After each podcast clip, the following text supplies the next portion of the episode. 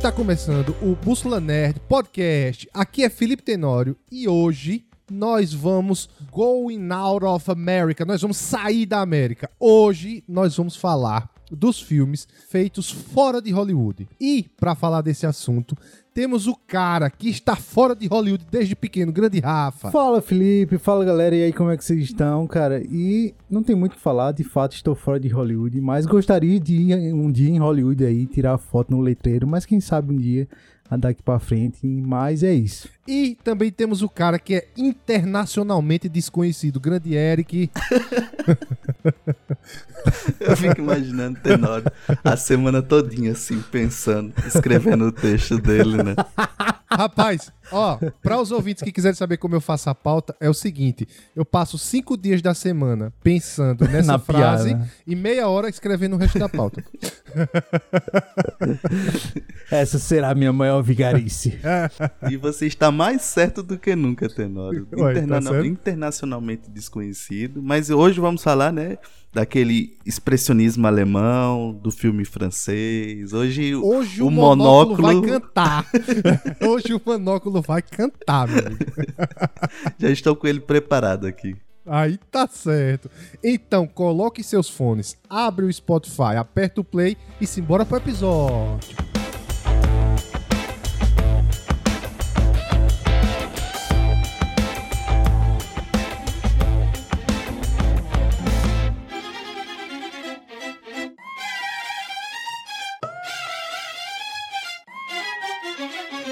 Bem, meus amigos, então hoje, como na introdução a gente disse, nós vamos sair da América, sair do, do comumente, do comum do que a gente assiste, sair de Hollywood. Agora tem um Da adendo. Cidade dos Anjos. Da Cidade dos Anjos. Agora tem um adendo. Nós não vamos falar sobre filmes brasileiros. Por quê? Porque, primeiro, eu quero fazer um episódio só sobre filmes brasileiros. Porque se a gente falar sobre filmes brasileiros, o resto do mundo mama no BR, porra. a verdade é essa. Se a gente for falar, só vai ter filme brasileiro. Se a gente for por é, qualidade, a lista da gente só vai ter filme brasileiro. Então, pra não ser injusto com o resto do mundo, a gente vai tirar os filmes brasileiros e fazer um episódio só de filmes brasileiros. Concordamos? Concordamos. Inclusive, Concordado. estou ansiosíssimo pra Estômago 2. Já saiu o trailer aí. Quem não assistiu Olha Estômago 1, já tô dando uma E eu tô voltando aqui, né? E eu tô ansioso pra o Alto da Compadecida 2. Esse é o ano, viu, meu amigo? E pra série de Cidade de Deus, que vai sair também. Olha aí, esse é o ano do, do, do filme brasileiro. Bem, então pra começar, a gente. É, um fato. A gente é muito afetado sobre o estilo de filme hollywoodiano. Tipo, tudo que a gente cresceu assistindo. Tudo que. Eu acho que a, a grande maioria das coisas que a gente assistiu e das coisas que vem sendo produzida é muito afetada pelo cinema hollywoodiano. Até os cinemas dos outros países que a gente vai falar aqui, alguns tentam até se adequar a- ao estilo hollywoodiano. O que é que vocês acham? Eu acho que sim. Acho que a gente surgiu Sim. dessa surgiu dessa discussão assim, o tema, né, sobre como o formato e a linguagem do cinema ela é diferente dependendo do país que ela é que é feito, né, que é produzido. O próprio cinema nacional mesmo, ele tem o formato dele, ele tem a estrutura dele. E isso, infelizmente, às vezes acaba virando parâmetro para muita gente criticar o cinema nacional também, assim, dizer que não gosta, que, que não consegue assistir, porque justamente fica esperando um formato, né, que tá acostumado, que viu que assim, a gente é, como o Tenório falou bem aí, a gente é inundado pelo cinema nacional desde criança, ou pelo cinema hollywoodiano desde criança, né? A gente começa a assistir, já começa com Disney ali, todos os processos, e aí vai passando pelos esses, esses filmes que vai ficando na juventude, depois nos filmes mais adultos, e aí a gente acaba se acostumando com esse formato, e quando a gente é, vai para outras linguagens, a gente acaba sentindo aquela estranheza, né, de início, né? É, e assim, como eu não sou um estudioso de cinema, não sei o expressionismo alemão, a delicadeza francesa e tal, é, eu não sei muito explicar esses filmes, por exemplo, os europeus, filme francês, filme alemão, né? Eu acho que o, o que mais se diferencia do filme hollywoodiano é o filme asiático, pra mim. É tipo assim, papum, a gente vê, é o que mais se diferencia no estilo. Mas, é, é quando eu assisto um filme que eu não sei de onde é a origem dele, dá pra ver que não é hollywoodiano. Dá pra ver que não é. Eu não, vezes, a maioria das vezes eu não sei explicar por quê, mas dá pra ver. Eu não sei se vocês têm essa percepção também. Eu acho que dá, cara, pra perceber assim, porque é, um, é a, a o estilo de narrar, às vezes, a história é diferente, né? O ritmo é diferente. Então tem alguns elementos dentro do, do filme que você nota, assim, que tem uma pegada que você, a princípio, estranha, muitas vezes, né? Porque você tá acostumado, como a gente já falou aqui no começo, né? Tá acostumado com o ritmo que o Hollywood impôs pra gente e a gente já se acostumou. Então fica muito claro, assim, quando é um filme... Às vezes não, tá? Às vezes eu acho que tem... Um... Foi, um, foi um caso que eu até tava conversando com o Eric sobre qual foi o filme, Eric? Eu acho que é, não sei se é. é, é foi é... o do Labirinto do Fauno, do Guilherme Del Toro. Labirinto Fauno, de Guilherme Del Toro, né? E a gente ficou... Eric disse, ah, tem, tem um ritmo mais espanhol ali, né? E aí eu disse, cara, eu não noto tanto isso, eu acho... Pra mim ainda tem uma pegada ali hollywoodiana, mas, tipo, você nota que alguns filmes é bem explícito assim. E a gente até tá conversando porque eu comecei a assistir, Eric já terminou, acho, que é Yu Hakusho a adaptação da Netflix, né? E, cara, tem alguns elementos ali que me incomodam muito por ser uma produção é, asiática, né? Então, tipo assim, são elementos que é muito claro, assim, que não, não tem a pegada hollywoodiana, até mesmo na atuação, não necessariamente na história em si, né? A atuação deles eh, funciona de uma maneira diferente, assim, algumas coisas mais exageradas, algum, alguns, algumas expressões que realmente passam do natural, então fica claro, assim, que é algo de fora, tá ligado? Que não é algo comum que a gente tá, tá acostumado a a consumir, né? Eu, eu, sempre vejo, a gente comenta aqui no, no, no podcast, em alguns outros episódios, que o, o, cinema ele é entretenimento e é arte, né? Não à toa é chamado da sétima arte, né? E às vezes eu consigo pensar, mais ou menos, como o cinema como uma obra de arte de pintura, por exemplo. Sabe quando a gente vê uma obra de, de Van Gogh ali no começo? A gente acha meio esquisito, né? Tipo, é isso que eu achei estranho, assim, a, a, a formato, a, a, as cores que ele usa. Aí muita gente fala que Van Gogh podia ter algum tipo de,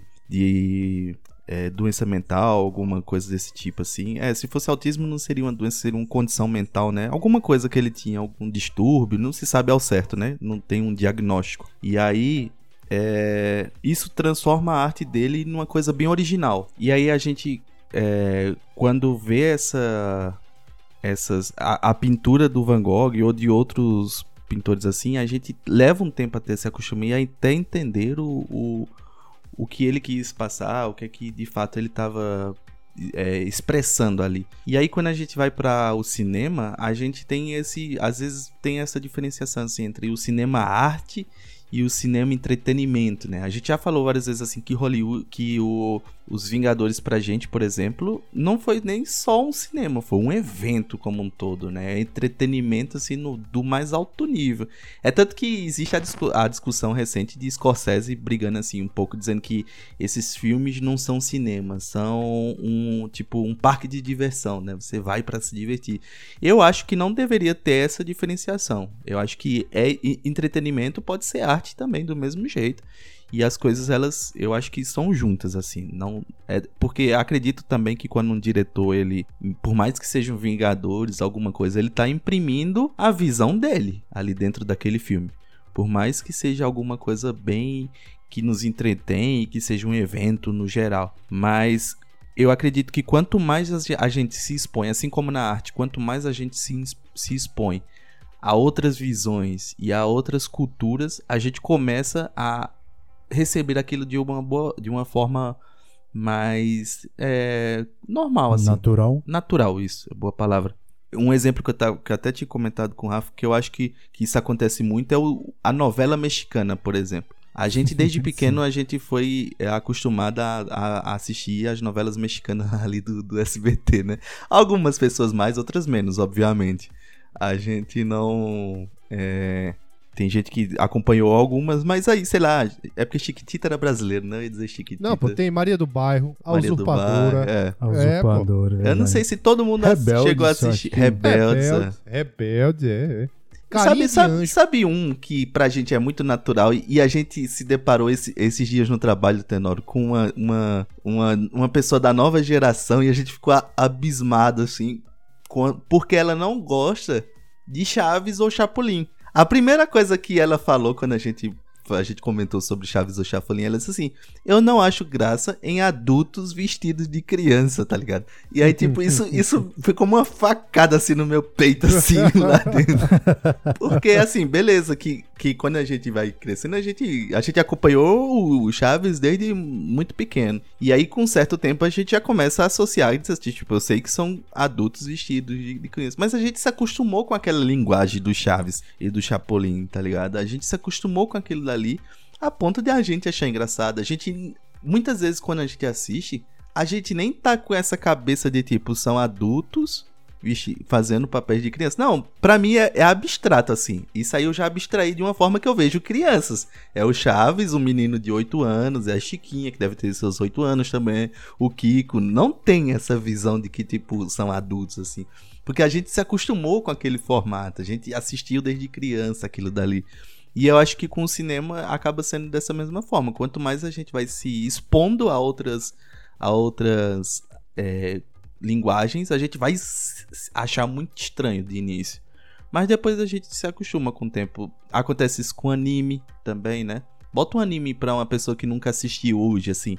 Tipo, que já passou um tempo e aí hoje adulta, tipo, bota ela pra assistir um anime. Ela vai achar muito esquisito. Mas com a gente não, né? A gente já, tipo, acha meio que natural isso aí. Porque a gente foi exposto desde Cavaleiros do Zodíaco, lá na manchete, é, Dragon Ball com o tempo, né? É, não, mas assim, dentre esses filmes, a gente sabe que tem muito filme europeu, muito filme asiático, mas eu puxo que nem eu puxei no começo do episódio. Os filmes asiáticos, eles são têm um estilo muito mais fora de Hollywood. Eu digo, por exemplo, filme de arte marcial asiático. Ele quer queira quer não é diferente de filme de arte marcial hollywoodiana de filme de porrada de Hollywood. Um, um grande exemplo que pra mim foi um filmaço, assim, que é, é, tem é, um dos melhores filmes de ação que eu já assisti foi Ong Back. Eu acho que a gente já citou aqui. Não é um filme hollywoodiano. Dá pra ver que não é um filme hollywoodiano, mas é tão bom quanto ou melhor que muitos filmes daquele gênero hollywoodiano. E eu tinha esse preconceito, Tenoro, também com essa parte do, da luta asiática. A gente comentou em dois episódios aqui que eu lembro. Comentamos no episódio de Shang-Chi, que a gente falou também que o Shang-Chi ele é um filme é, que mistura um pouco da, da luta de filmes ali como Tigre e o Dragão, essas outras coisas, né? E também, é, obviamente, com o filme hollywoodiano, né? Assim, da, o estilo hollywoodiano. E falamos também no filme de, de filmes de porrada franca, que a gente tem um Filmes de episódio. porrada foi muito bom, muito Um bom. episódio muito bom também, que nós fizemos uma lista aqui dos nossos melhores filmes, assim, do que a gente mais gostava. E eu tinha esse preconceito também com o, o, o filme, especificamente de luta japonesa, assim, de arte marcial, de Kung Fu. Porque eu não entendia, assim, achava muito esquisito, muito exagerado. Aí talvez seja o que o que Rafa tinha falado do, do Yu Yu Hakusho, eu sentia com esses filmes, assim, de ser muito mentiroso. E aí depois de muito tempo é que eu fui entender um pouco que se trata de como se fosse quase como a história de uma lenda, assim, como se ele estivesse retratando lendas ali das artes marciais, né? E quando a gente fala de uma lenda, a gente dá uma exagerada, né? Fala assim, tipo, como é, ele voava e tudo mais. E aí, no- nos estilos de, de Kung Fu, é retratando essas lendas, né? Digamos assim. E aí, eu, hoje eu consigo ainda, ainda ter um certo receio, mas consegui entender um pouquinho melhor, sabe? Tanto que, assim, os filmes que não são hollywoodianos, eles têm uma, ah, um lugarzinho ali no Oscar, né? Que são os filmes internacionais. Só que eh, vocês acham que deveriam ter mais de uma categoria para filmes internacionais ou eh, não, deixa como tá a categoria, porque ali é tipo os filmes que vão concorrer ao Oscar é todo é basicamente hollywoodiano ali, né? Basicamente dos Estados Unidos. E os filmes internacionais é o resto do mundo se batendo. É, aí eu, aí eu, eu aqui pensando na pauta, é, me veio essa questão que eu queria trazer para vocês, para saber da opinião de vocês. Será que não seria mais justo é, ter mais de uma categoria de Oscar para filme internacional? Exemplo, é, por continente. Tipo assim, é melhor filme asiático, melhor filme europeu. É, melhor... mas Não sei, não, assim, foi uma, uma questão. um evento de 50 horas, né? Não, eu, eu entendo, mas assim, eu queria saber se essa dúvida minha é uma dúvida válida, né? Se vocês é, é, é, compartilham da, da, é, dessa, minha, dessa minha angústia ou não. Não, deixa só uma categoria filme internacional mesmo e o resto do mundo que É se, se porque, batendo. pô, assim, eu acho que o Oscar é, um- é uma premiação muito americana. Né? É, o- Não- é o não cinema, de, é, é o- a premiação do cinema hollywoodiano, assim, tipo, é o É. Oscar, né? Exato. Então, tipo assim, eles abrem essa. essa eles dão essa oportunidade para os grandes filmes que se destacaram, né? Então, tipo assim, obviamente que no Brasil, por exemplo, saiu 50 filmes, mas não vai ser todos que vai ter um destaque para ir pro Oscar, tá ligado? Então, tipo assim, asiático, sei, sei lá, independente de qual for o país, obviamente eles lançam muito filmes, mas tem o que se destaca ali. E aí ele ganha essa oportunidade de concorrer no Oscar que, querendo ou não, a premiação, apesar de, como a gente disse aqui, né, é uma premiação mais hollywoodiana, mas tem um prestígio mundial, né? Então, tipo assim, eu acho que, tipo, como eu disse, seria um evento muito grande se eles tentassem é, colocar todas as. todos, todos os melhores filmes de todos os países. Então, tipo, pô, aí coloca aí pelo menos um, um evento de 50 horas. Mas eu acho, cara, que, tipo, esses. Ah, não sei, cara, mas eu acho que deveria sim ter uma premiação. ah, e até deve ter, mas a gente desconhece, né? Tipo, no país lá do cara, como aqui, aqui também tem o, o troféu imprensa do SBT. Aí- não, Rafael, eu não falei, eu não, eu não falei assim uma- um prêmio pra cada país, mas pra cada continente. Aí já dava uma reduzida, né? Porque se fosse realmente pra cada país, aí, aí dava na cego. Mas tipo assim, pra cada continente, tipo Europa, Ásia, né? Quais são os outros continentes? América, Oceania. Oceania, Oceania. Ah, África, entendeu? Eu acho assim, como é que funciona o, o, o Oscar, né? Assim, a parte da premiação. Como a gente disse, é um cinema hollywoodiano porque é escolhido pela academia dos sindicatos dos filmes ali de Hollywood. Então, é por isso que é um, um prêmio hollywoodiano. Para outros prêmios mais internacionais, existem outras premiações, como o Globo de Ouro, que é mais aberto, existem essas outras coisas. Cada academia de cada país escolhe o filme que vai concorrer ao estrangeiro. Então, tipo, aqui no, no país existem premiações também, que são que aí premiam o cinema nacional. E aí, dessas premiações, do circuito de, de premiações e de evento, a Academia Brasileira escolhe o filme que ela acha que vai ter mais chances de concorrer ao, ao Oscar, né? E aí, depo- aí desses filmes que são e que estão lá, e beleza, cada país manda manda tipo o seu concorrente lá. E aí sai os melhores daquele dali também pra depois a academia votar também dentro daqueles dos melhores, né? Então eu acho assim que para a proposta de Hollywood eu acho que realmente não é. É tanto que às vezes existe alguns filmes que se destacam tanto que eles concorrem à categoria é, de cinema principal, né? E aí são aqueles que realmente. Aí, aí, sim, eu acho que são aqueles que têm uma, um apelo meio que nas- é, mundial, assim. É onde, onde ele for assistido, como a gente já disse, obviamente, baseado no cinema hollywoodiano, porque foi o que se difundiu, foi o que, que ganhou o mundo. Então, os que têm essa, essa, esse apelo mais mundial, digamos assim, eles acabam indo pro cinema para concorrer ao melhor filme geral. E os Se for o cinemas. caso de Parasita, né? Parasita ele é um filme Sim, coreano, sim. se não me engano. E... Sul-coreano, né? Sul-coreano. E aí ele ganhou como melhor filme, né? 2019, se eu não me engano, a premiação foi 2020, algo assim. Justo. E aí, tipo, você percebe que também é um filme que ele tem um apelo mais geral, assim. Ele tem as, a característica coreana, assim, obviamente, mas ele conta uma história mais universal, digamos assim. Porque isso que tu fala do asiático, Tenor, é muito interessante pra, o- até para outras coisas, assim. É, por exemplo, a gente tenta, como ocidental, a gente tenta enquadrar muitas coisas do, do Oriente nas características ocidentais. Então, é religião, por exemplo, a gente fica tentando encaixar os conceitos de religiões orientais nos conceitos de religião ocidental, que muitas vezes não necessariamente deveria ser encarada como uma religião, poderia ser encarado como uma filosofia, como alguma outra coisa, ou como uma, como uma coisa que que é meio que única, assim. A gente fala muito, por exemplo, que nos animes é, o conceito de demônios é bem diferente do conceito ocidental, né?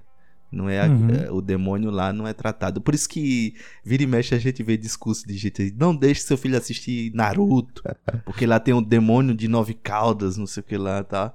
Mas é, é porque é diferente o conceito de demônios dele pro nosso. E Yu-Gi-Oh! Baralho do demônio.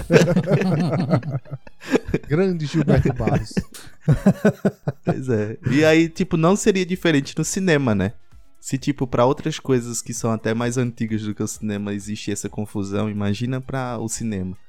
É uma linguagem totalmente diferente, são culturas totalmente, são povos que ficaram isolados por muito tempo, né? Então pro cinema, aí que tá, e, e aí voltando pro, pra a, a questão, eu acho que pro Oscar, beleza, assim, da forma como tá. É o cinema estrangeiro, que aí é um cinema com as suas diversas características, e o cinema hollywoodiano sendo a premiação principal. E aí existe, aí se a gente quiser acompanhar o circuito mundial assim de cinema, eu acho que vale a pena a gente dar uma, uma atenção maior pra essas outras premiações, sabe? Que vira e mexe tem mais produções que saem por esses outros cantos, sabe? Uma premiação que aborda muito filme assim é o, o- Não premiação, né? Mas a exibição em Cannes, né? Então sempre tem muito filme estrangeiro assim. Então acho que se você quer realmente consumir muito conteúdo fora do, do, do hollywoodiano ali, é ficar atento aos filmes que se destacam lá, tá ligado? E aí realmente você tem uma noção mai, maior assim de. Porque eu acho que também é muito difícil pra gente aqui acompanhar tudo que tá rolando em outros países, né? Não, às vezes nem chega, na verdade, pra gente, assim. Não é uma coisa que, tipo, ah, lançou lá, vai estar no streaming. Talvez, de fato, lance no streaming, mas é, você tem que mudar, usar uma VPN aí pra tentar acessar do país, né? Então, tipo, se você realmente quiser consumir um conteúdo fora, assim, eu acho que você vai ter que se esforçar um pouco mais aí pra achar, assim. Eu acho que não é tão fácil ah, você ficar por dentro, assim, de todos os filmes. E o Exato. streaming ele deu essa, essa ajuda, né? Porque se fosse algum tempo atrás, acho que coisas como Round Six, por exemplo, nunca teria chegado pra gente ali se não fosse o stream e esses filmes se destacarem assim. Porque realmente o cinema, principalmente o cinema mesmo, ele vai botar o que ele acha que vai sair, né? Ali, o que vai dar mais exibição. Então esses filmes estrangeiros, essas outras coisas que a gente vira e mexe tem acesso aí por conta da, do, do, do stream ter sido difundido, não chegaria pra gente através do cinema. É o cinema, principalmente o cinema daqui que tem duas salas, eles têm que escolher tipo qual o filme que vai. Por favor, tem que ter o cheque, hein? Falando mal do cinema de cheque. Garanhuns. Cheque. Ai, ai. Mas, cinema de Galinha, se quiser patrocinar a gente, tamo junto. Inclusive, Tenório, é, Cara de pau na bexiga. Um miserável, é um miserável. tu assistiu, Tenório, o Godzilla Minu- Minus One? Não, cara, mas eu vi todo mundo falando bem desse filme, bicho. E é, é isso que eu digo, tipo, tá esse não vai sair aqui pra gente, visuais, tá ligado? É, É. é. E ele não vai vir. provável. Isso é, é- isso é triste, né? Porque tipo, é um filme que teve uma repercussão e tal. É uma produção japonesa, né? Mas que a gente não vai ter acesso até que chegue em algum stream ou por meios é, Ilegais. obscuros, obscuros É. por aí, né? É. Links russos. Links russos da vida.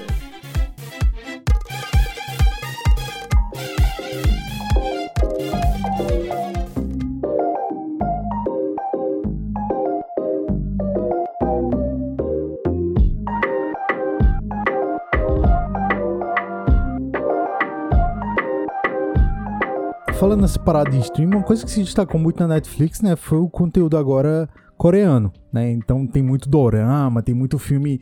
Eu até recomendei lá, né? Se você não tá no nosso canal no WhatsApp, cara, entra lá no nosso canal, a gente sempre tá indicando coisas legais que tá chegando.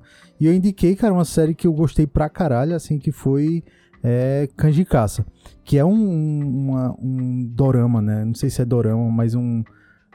Como é que chama? É um dorama, é um dorama. É, E, e, Dorama de ação lá. Eu, eu, eu ouso dizer que agora, fora de Hollywood, o momento é sul-coreano. O momento do cinema, das séries, é sul-coreano. Porque o que tá saindo de coisa boa é brincadeira, cara. O que tá saindo de coisa boa sul-coreana, cresceu muito, né, o mercado assim. E a gente co- começou a consumir muito também.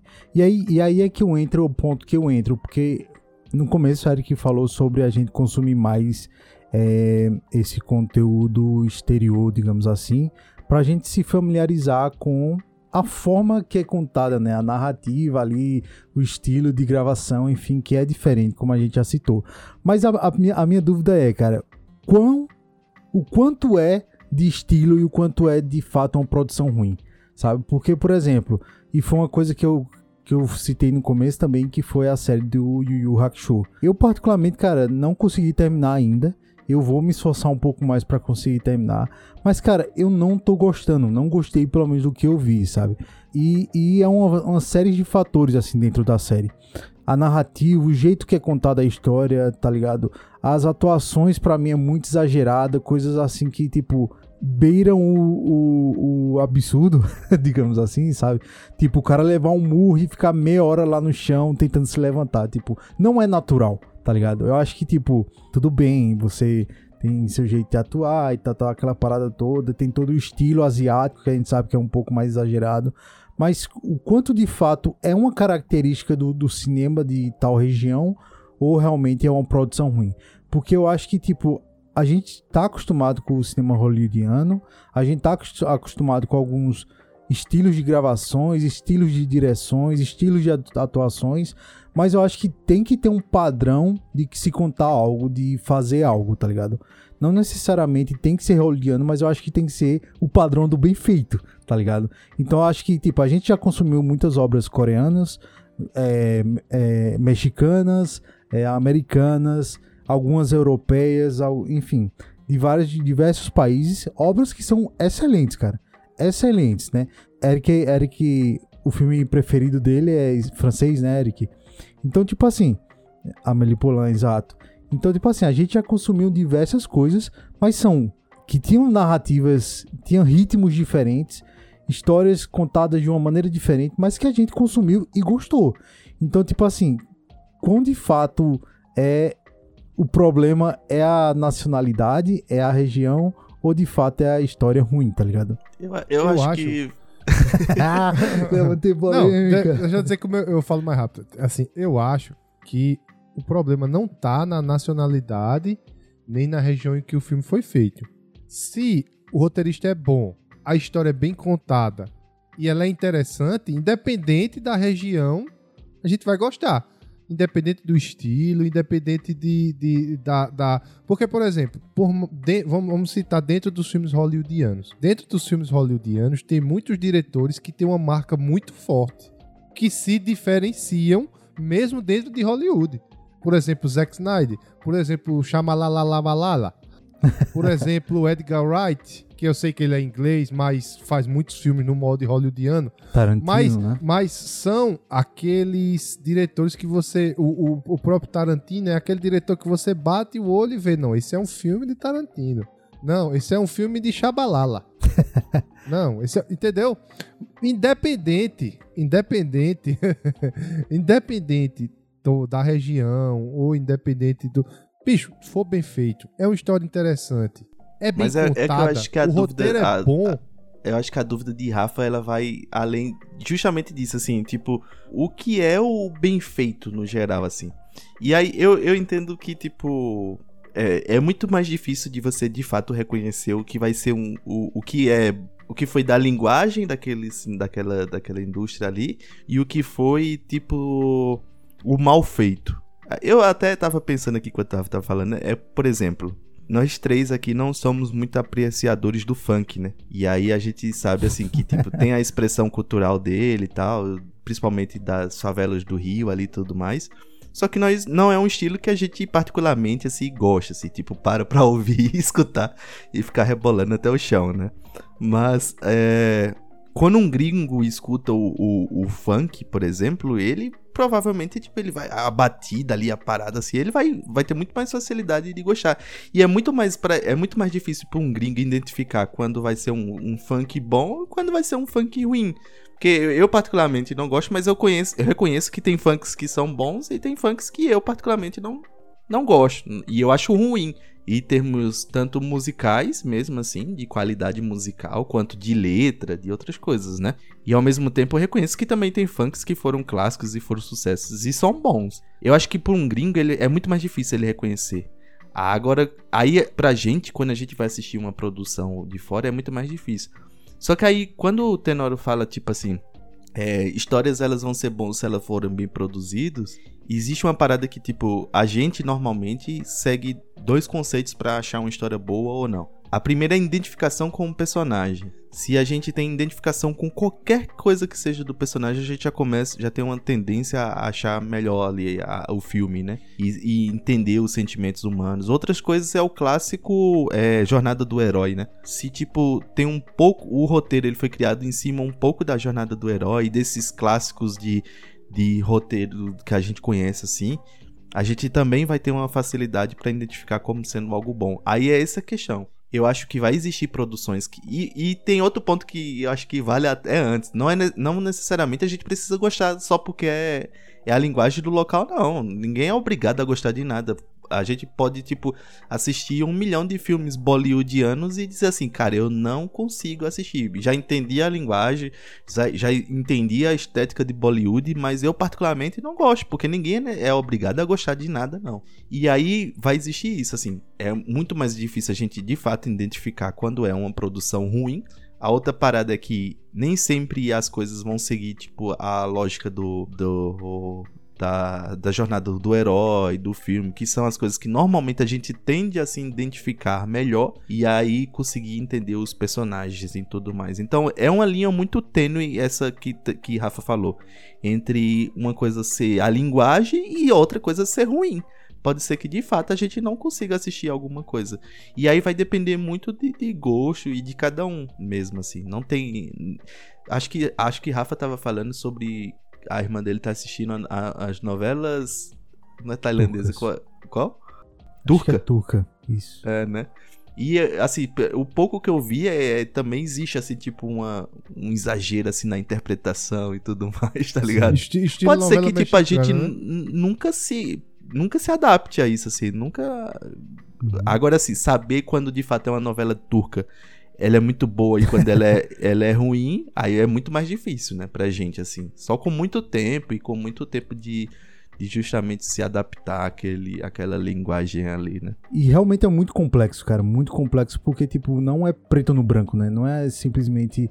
E tem essa parada realmente, tipo, você não é obrigado a curtir só pra parecer cult, tá ligado? Você não é necessário você curtir um conteúdo, ah, vou assistir filme francês aqui porque eu quero pagar de sabichão e sei tudo sobre a sétima Um exemplo do, do, do que Eric acabou de falar, que uh, não é pelo estilo, é pelo a qualidade realmente do filme. O filme for bom, souber tem aquele filme da jornada do herói, você conseguir se identificar com o personagem, independente de, de qual região você tiver, de que o filme foi feito, ela vai lhe prender. Por exemplo, o grande exemplo é o Parasita. O Parasita tem lá crítica social. Tem muito filme de crítica social que eu gosto, que é hollywoodiano. Parasita tem a crítica social e tem um mega plot twist ali no final, cara. Então, já é... lhe pegou, cara. Já lhe pegou. Entendeu? Eu... No, já lhe pegou. Não, não, não, não é porque ele é sul-coreano. É não. É porque a história foi bem contada. Foi bem trabalhada. Tá tudo amarrado. O roteiro tá amarradinho. E ainda tem um plot twist pra o cara dizer: caralho.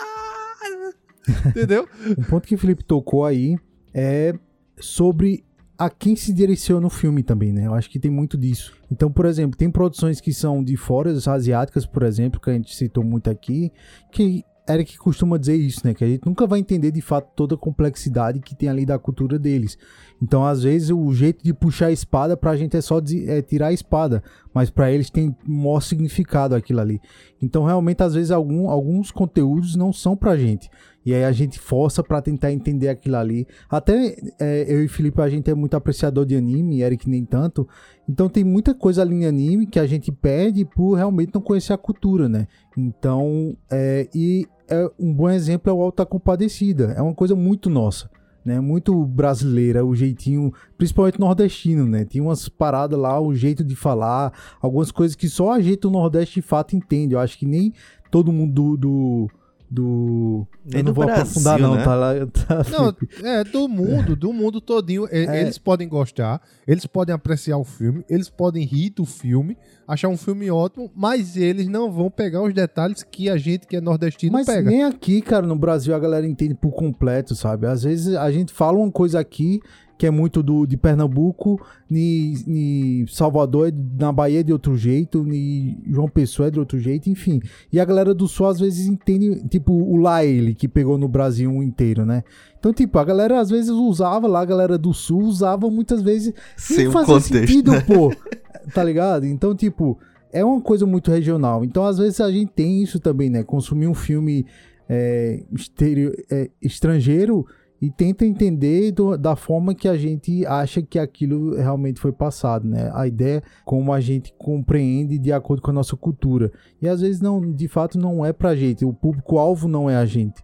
Então você não é obrigado a consumir aquilo sem entender só pra parecer realmente um sabichão. Uma Cara, curiosidade sobre isso é que, por exemplo, no- nos, nos filmes, nos filmes, produções é, é, é, sul-coreanos, é, por exemplo, uma, uma- uma da- uma das coisas que a Coreia do Sul tá dando show é em reality show. Eu não sou muito fã de reality show, mas se for da Coreia do Sul, eu assisto, cara. eu dou uma chance, Todos- pelo menos, né, To- Tenado? não, dos reality shows que eu assisti sul-coreanos, até agora tá 100%. Todos que eu assisti foram ótimos. Tipo, não teve, ah, assisti esse reality show, foi ruim. Ah, não, esse foi mais ou menos. Não, foi tudo ótimo. E nos reality show a gente vê, que eu acho que acontece nos filmes também, que eh, na Coreia do Sul, se uma pessoa for mais velha que você, você fala dela com ela de um jeito. Se ela for mais nova, você fala de outro. Então, Tem um isso aí... prefixozinho lá, né? Tanto que É. se, se eles. é, no- aconteceu isso no Desafio do Diabo, né? Que a gente tava assistindo, Sim, sim. Porque Sim, teve- sim. eles eles estavam conversando e uma menina supôs que a outra era, uma- era mais nova do que ela. E ela tava tratando a menina super de boa tal, porque ela, ela supôs que era mais nova, né? Aí depois eles conversando, tipo, sobre a idade, aí ela disse assim, não, eu tenho. Eu sou de tanto, de, aí disse o ano. Aí a outra, tipo, como assim? Eu achei que você era mais nova e eu tratando você super de boa, não sei o que, me desculpa, tá, tá, tá ligado? Tipo, uma coisa irreal pra gente sair, tá ligado? Sim, Assim, isso, assim, isso, Nunca a isso, gente isso. iria Aí, tipo assim, pensar nessa E forma. Eu comecei a assistir esse reality show e sem entender o que ele estava falando. Só depois, na internet, eu fui ver que tem essa diferença. Outra coisa também que se você não for pesquisar a fundo, você não é, passa batido. No próprio, na própria série Cães de Caça, é, o pessoal fala muito em veterano, veterano do exército, veterano, veterano. Porque lá Oxi. todo mundo serve, né? Então, mas nem todo mundo sabe disso. E, e, tipo, e a série não se não não para pra explicar. Tá ali, já tá implícito. Porque é Mas da aí- cultura dele. É porque eu acho que Entendeu? Rafa, Rafa trouxe um, um excelente é, exemplo, que é o, o Alto da Compadecida, sabe? É, tava. O Alto da Compadecida, ele tem uma. Dois personagens que ele, no fundo, no fundo, até o próprio Ariano Suassuna fala isso. Esses dois personagens, o João Grilo e o Chicó, eles são personagens un- universais porque existe uma, pala- uma parada do. Principalmente no Clown, né? Nessa parada de palhaços e tudo mais.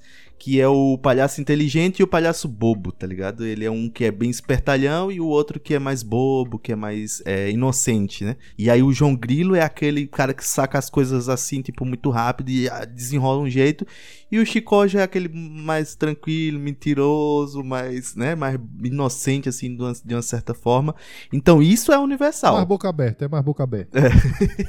Por isso que talvez o, o, o Auto Compadecido ele realmente seja um filme que, tipo, rola pra qualquer canto. Agora, como a- aí como a gente fala tanto do cinema estrangeiro, que a gente não capta, a gente pega o quê? 80%, mas os 20% ali é da cultura, acho que o Auto Compadecido acontece a mesma coisa. Eles podem entender 80% da trama ali, do que rola. Mas existe uns 20% que só, tipo, a gente tá sacando o que é a realidade, a dureza do, do sertão, a dureza de viver numa, numa região seca e de, tipo em tempos e tempos ter que estar se deslocando para um lado e para o outro porque porque a gente beleza a gente- nu- nunca aconteceu com a gente aqui porque a gente já vive numa região até até em termos de natureza a gente é agraciado aqui porque é uma região que não é não é, não é quente é mais frio só que quantos familiares nossos a gente não já ouviu essa história de que tiveram que sair, que tiveram que ir para outro canto, que tiveram que migrar, né, para fora. E aí a gente saca isso. E um, um detalhe que a gente tá comentando muito do cinema coreano e do da arte como um todo coreano, né, porque séries também, a gente tem que ter muito cuidado porque a Coreia é um ponto fora da curva, tá? Eles investiram muito para que a cultura deles fosse internacionalizada. Eles investiram tipo assim, não se compara a nem um, terço do que. Acho que o, o Brasil não chega a um décimo do, do investimento em cultura.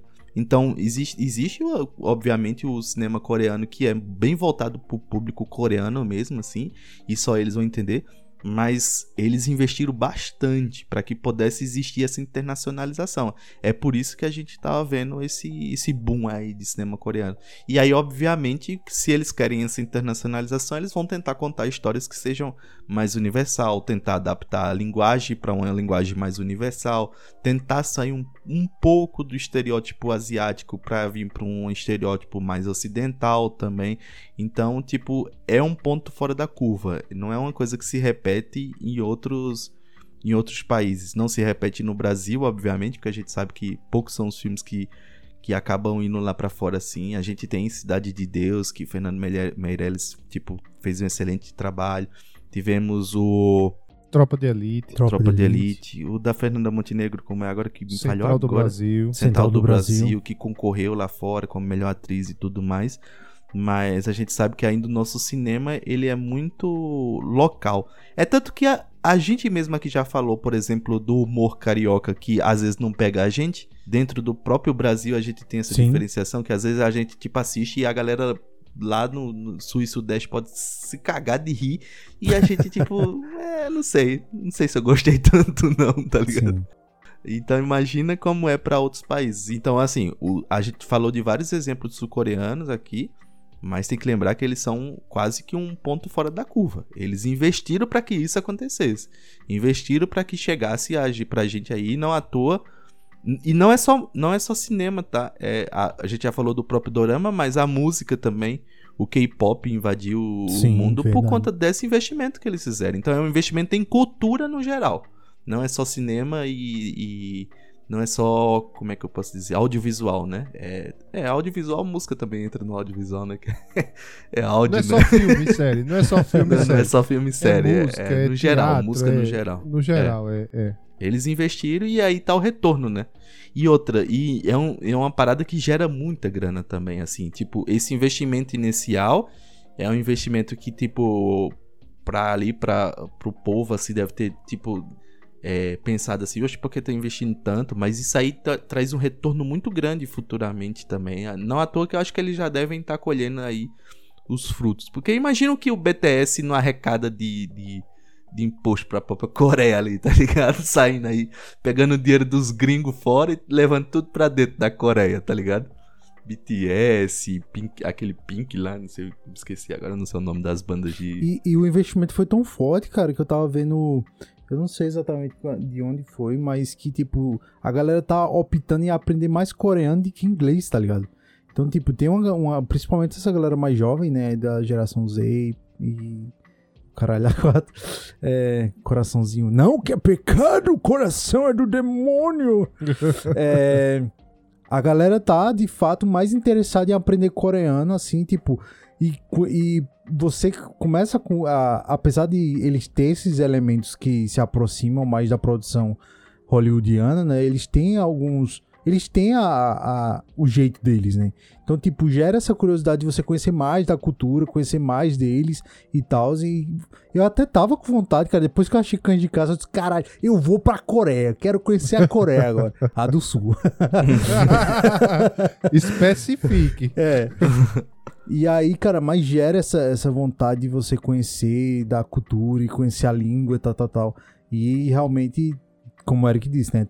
Os frutos já, eles já estão colhendo esses frutos. A né? gente indiretamente colhe, porque. Não, não a gente especificamente, mas a gente, quando foi pra a CCXP, Tenor, a gente ficou num bairro chamado Bom Retiro, que é um bairro de coreanos. Só tinha coreano, bicho, pra tudo que é lado. Era coreano, coreano, coreano. E depois, Rafa, eu fiquei sabendo que por ali, tipo, é super movimentado porque agora tem, tipo, um monte de karaokê coreano. Tem, tipo, bar temático com essas paradas, assim, de K-pop, essas coisas. Então, tipo, ali, muita gente que, que começou a gostar de dorama, essas coisas, tá frequentando o Borrentir ali, porque e, é um e... bairro que que é todo todo mundo é coreano e é tudo é todo o esquema então a, a culinária coreana a partir do, de um certo ponto porque obviamente a gente vê o, os personagens comendo alguma coisa. Tem a salsicha coreana, né? Que é bem famosa, né? Que é tipo o cachorro quente lá deles, assim. Mas é doce, bota açúcar, né? Bota Não, é tipo assim. uma, uma salsicha empanada, né? Alguma coisa é, desse tipo. É, tipo uma assim. salsicha empanada grande. E aí eles ficou, tipo, super famoso e acaba que, querendo ou não, gerou, tipo, público pra uma região que tinha ali de São Paulo, A- que agora a a, galera tá super movimentada, né? A, a- a arte coreana furou tanto a bolha que ah, hoje, por exemplo, nos eventos que a gente vai de cultura pop, de anime, tem campeonato de K-pop. Na época que eu ia mais novo nesses eventos, não tinha nada disso. Não tinha. Realmente não tinha. Ah, o que há Não, 10 não. anos atrás não tinha. Não tinha isso. E também, é, não só o pessoal mais novo assiste os doramas, mas também o pessoal mais velho. Eu tenho uma tia minha que ah, ah, ela é bem mais velha, é quase da idade da minha mãe. Nossa, ela. Não, ela é mais velha que a minha mãe, que minha mãe é das irmãs, ela é mais nova. Ela é- devorou todos os doramas que tem na Netflix. Zerou, né? Eu tava vendo pô, Zerou um vídeo. todos. Eu tava vendo um vídeo dos caras dizendo assim, não, a gente, os caras indo pro bar assistir dorama, Assisti- né? Mas é, eu futebol vi, não, eu pô. vi, eu vi. Os caras assistindo dorama na TV, Os pô. caras E aí, assistindo dorama, pô. surreal. É, pô, Agora sim, Furou muita bolha, furou tudo muita bem. bolha. Tudo bem que, tipo, eles tiveram um investimento gigantesco, mas isso não anula também a qualidade da produção deles, né? Então, tipo assim, níveis de atuação, por quê? Porque, assim, por mais que exista investimento aí bilionário na, na- no negócio, se você não fizer bem feito, cara, é dinheiro jogado no lixo, né? E eu acho que eles, eles sabem fazer. Eles sabem muito bem roteirizar, a atuação também é muito boa. Tem um estilo um pouco mais exagerado, né? A gente vê, tem, tem uns memes aí fazendo as comparações de, de como é uma cena de ação do, do um dorama, mas, tipo, mas eles sabem fazer, tá ligado? Eles sabem o que eles estão fazendo e estão fazendo bem feito, né? E aí, obviamente, isso gera resultado. É, não dá pra gente saber o quanto que, assim, eu não sou um conhecedor do, do cinema co- sul-coreano, mas não dá pra saber o quanto é, mudou, né? De uns tempos pra cá, assim. É, a gente não tem esse parâmetro. Eu tenho, eu tenho essa curiosidade de saber, por exemplo, se existisse o mesmo investimento no Brasil, digamos assim. Será que o nosso cinema ele mudaria de característica pra adaptar alguma forma? Será que futuramente a gente, tipo, acharia assim, pô, não é mais o mesmo cinema, sabe? Só, tipo, quem realmente de fato consumia o cinema sul-coreano antes e consome depois é que vai saber se existe. Se, existe, se teve alguma grande diferença. Pra gente, aparentemente, não teve, né? Porque a gente não sabe. Então, essa é uma curiosidade que ficaria aí se tivesse uma diferença muito grande. A gente fez um episódio no qual eu citei alguma, algumas atuações de atriz bra- brasileira, né? Que eu disse que eu gosto muito da Marjorie Stiana atuando. Então eu acho que o Brasil ele tem um potencial muito grande, tá ligado? Mas eu acho que o problema do Brasil é que eles não sabem fazer, porque todas as produções nacionais, e mesmo que tenham um investimento muito alto, parece novela da Globo, tá ligado? Então eu acho que falta um pouco de técnica. Eu acho que avançou muito. Avançou muito mesmo, assim, quando você pega um filme, sei lá, de 2000 pra trás, um pouco menos, eu acho, 2010 pra trás, e o de hoje em dia é totalmente diferente, tá ligado? Então, obviamente, houve um avanço, mas eu acho que em questões técnicas o Brasil ele, ele fica pra trás, tá ligado? E eu acho que isso independe de investimento. Obviamente, com investimento maior, você compra câmeras melhores, tem um equipamento melhor e tal. Mas eu acho que as produções nacionais, elas parecem muito amadoras, tá ligado? Então, tipo, isso é uma percepção minha, talvez eu esteja errado, obviamente. Mas eu noto que, tipo, por mais que o filme seja bem produzido, a gente foi lá na CCXP, né? A gente viu um. Teve um, lá no Palco Thunder, teve um momento que teve um, uma prévia do filme que ia ser lançado na Globoplay, né? Que era um, um, um especial de Natal lá, final de ano. Cara, parecia um- uma Não, produção de porque uma novela. Aquele dali, eles, aquele ali especificamente, e a gente vai, quando for falar do, do cinema nacional em outro episódio, a gente vai, obviamente, destrinchar esses, esses, essas problemáticas, digamos assim, né? Mas aquele dali, tipo, não era só termo, não era só tipo qualidade. Tudo que eles estavam falando pra mim já soava como seria algo ruim. Porque eles disseram assim: aí a gente fez o filme em não sei quantas semanas. E a gente, tipo, filmou. Tipo, muita coisa pouca assim Bateu que. recorde, gravou em É, como se isso fosse filme. uma, uma qualidade, Mérito, tá né? ligado? Não, pô. A gente sabe que pra um cinema, pra uma, uma obra, tipo, ser bem, Bem feita, produzida e bem No feita no ano aí. geral. É, vai, leva tempo, porque tem que fazer roteiro, revisar roteiro, olhar, fechar todo o que precisa e o que não precisa. Eu acho que o Brasil, nós temos excelentes profissionais com técnicas e muito bom. E aí o que falta no fato, no final das contas, é realmente investimento, assim. Porque quando você pega um filme hollywoodiano com orçamento de meio milhão de reais ali. Pronto, por exemplo, ó. é, tem uma- um, um financiamento coletivo que eu tô acompanhando bastante, que é do H- da HQ Ogiva. Eles vão fazer um, um, um média-metragem, digamos assim. Só que eles ganharam um financiamento do, do governo brasileiro. Do governo não, teve um. Na época da pandemia, o, vários pessoal que trabalha com arte no geral ficaram sem ter o que fazer, né? Porque, tipo, não podia fazer mais show, não podia fazer. é, filmar também, não dava. Então, todo mundo que trabalhava com alguma forma de arte foi prejudicado na época do, da pandemia. E aí existiu o edital é, Paulo Gustavo que eles davam um valor para o município escolher artistas da região, então era um, um projeto do governo federal e ele destinava aos municípios para eles escolherem entre quem ele poderia apoiar ou não. E aí tudo edital, concurso e tudo mais para escolher.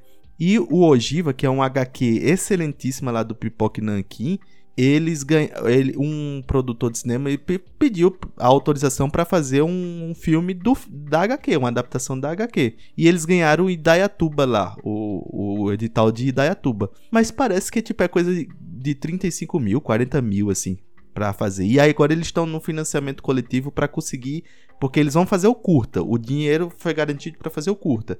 Agora o financiamento coletivo é para eles tentarem fazer um média-metragem, dar uma aumentada ali. E eu não sei nem se chegou a bater o, o, o, o orçamento lá. Porque tava. Eu, eu vi quando tava faltando uma semana, tava em 80%. Aí você vê, tipo, e, e era cento e poucos mil, pô, o, o, o valor normal. Eu acho que nem isso, nem isso, eu não me lembro. Depois eu vou dar uma olhada aqui enquanto eu tô pesquisando, enquanto vocês vão coisa, é, conversando mais. Mas veja a diferença de, tipo, fazer um filme com 50, 60 mil pra fazer um filme Uhum. com pelo menos ali um 200 milhão. milhões. É, É, é porque eu, eu acho que aqui é, no Brasil realmente falta esse investimento para a arte brasileira.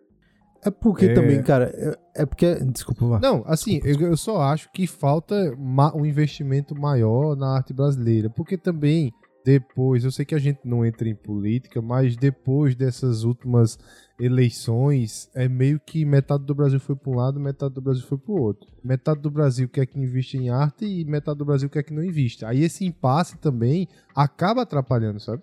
Esse É impasse porque- acaba atrapalhando o investimento, sabe? Acaba atrapalhando é, é, é, é, a- ao desenvolvimento, porque tal qual como foi na Coreia, a Coreia todinha abraçou a cultura coreana e investiu nela.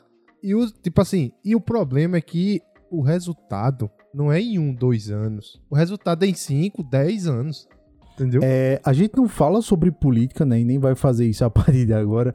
Mas eu acho que, cara, eu acho que é importante investimento em cultura, mas o problema é que o Brasil ele tem um buraco muito mais fundo, né? De que, do que exatamente só pegar o dinheiro e investir em cultura. O Brasil ele tem uma série de problemas, né? E aí não, a gente não vai entrar no mérito, mas é saúde, educação, tá, tá, tá, tá, tá. Então, tipo, a gente priorizar entre ter remédios no É, hospital e fazer também. um filme, então a gente tecnicamente deveria investir. Então, mas é um problema, uma- um assunto que a gente não vai entrar. Vamos voltar a falar de filme Pra estrangeiro. própria população, né? Assim, eu entendo que não entrando no mérito de o que é certo e o que é errado, mas a pra população, assim, vai visualizar isso como não sendo um bom investimento. Então, se não É, tiver o apoio do próprio povo, eles, assim, e eu digo isso porque é natural, né? Se você vai olhar assim, tipo assim, ó, eu sei que tá faltando aqui, é, um esgoto aqui na rua tá passando aqui, não tem é, saneamento básico. Obviamente, pro povo, se você não tem saneamento básico, é melhor que você invista em saneamento do que em outra coisa. Mas aí é como a Rafa disse, são outras questões, desde educação lá no fundo até.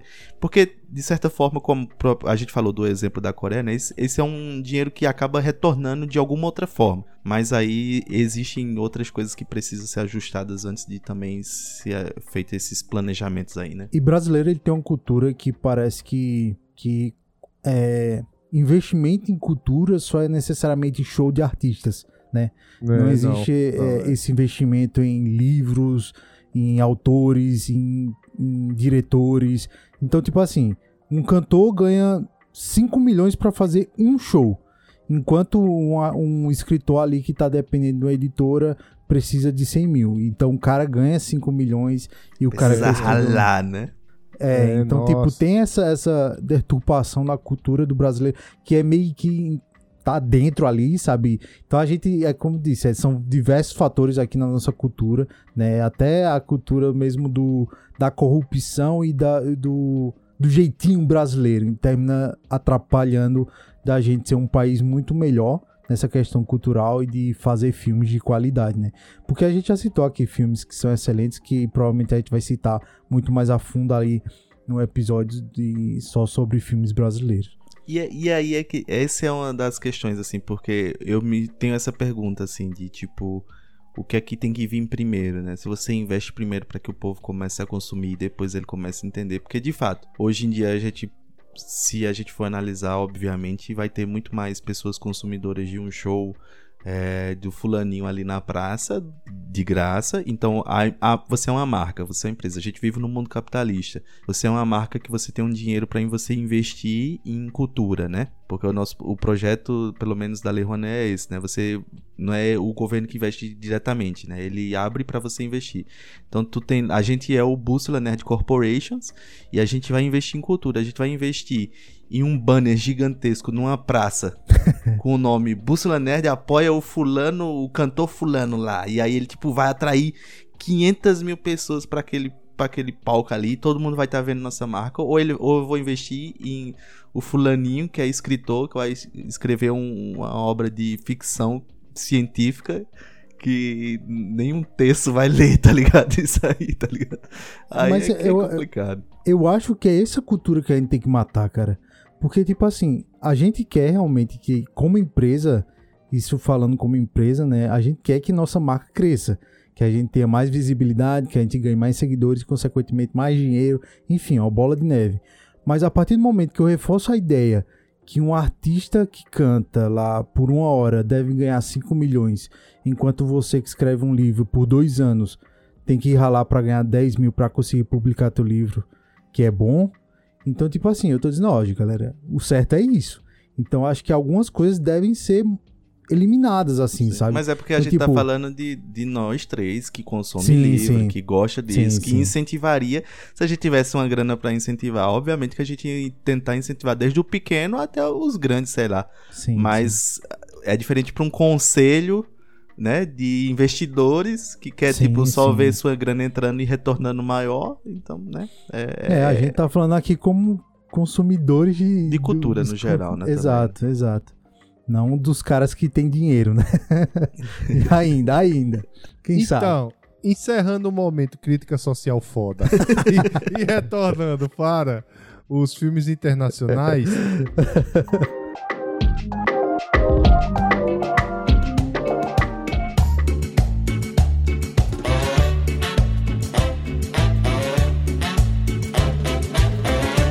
Artlist.io.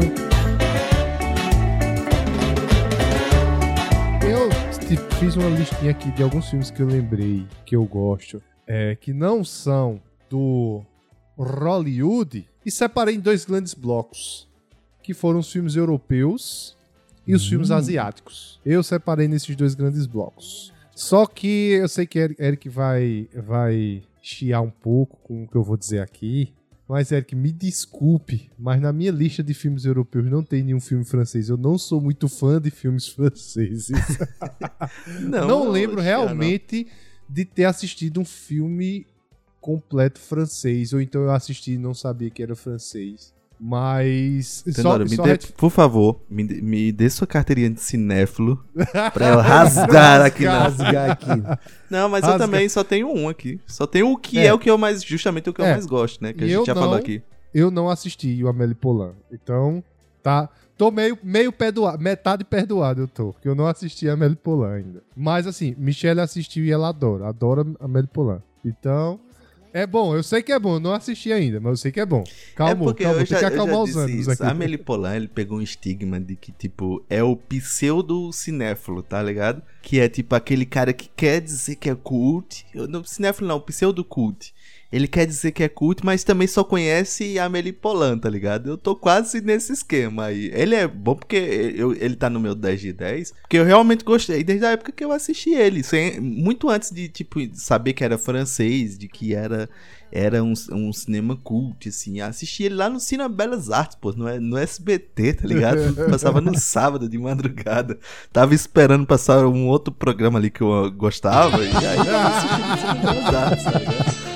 Mas ele tem esse estigma, assim, de que, tipo, ah, eu sou cult, eu assisto a Amélie Polan, tá ligado? Ele também não é pra tanto, não. Porque, como a gente já falou, ele é um filme que ele é francês, mas acho que ele é uma pegada meio meio mundial, assim. Tipo, ele pega todo mundo que for assistir, que gostar de uma história bem contada, de personagem e tudo mais. Mas, por exemplo, o cinema francês, ele tem muito característica de, tipo, diálogos e de, tipo, interpretações do personagem especificamente. E eu não acho que a Amélie Polan puxa tanto para esse lado, não, assim de tipo focar aquele tempão no diálogo do, dos personagens e nas características principais dele. Como eu já disse, eu acho que é um filme bem geralzão, assim, tá, tá ligado? Acho que todo mundo, mesmo sem conhecer nada do cinema francês, como eu, por exemplo, que não sei nada do cinema francês, gostaria dele, independente, tá ligado?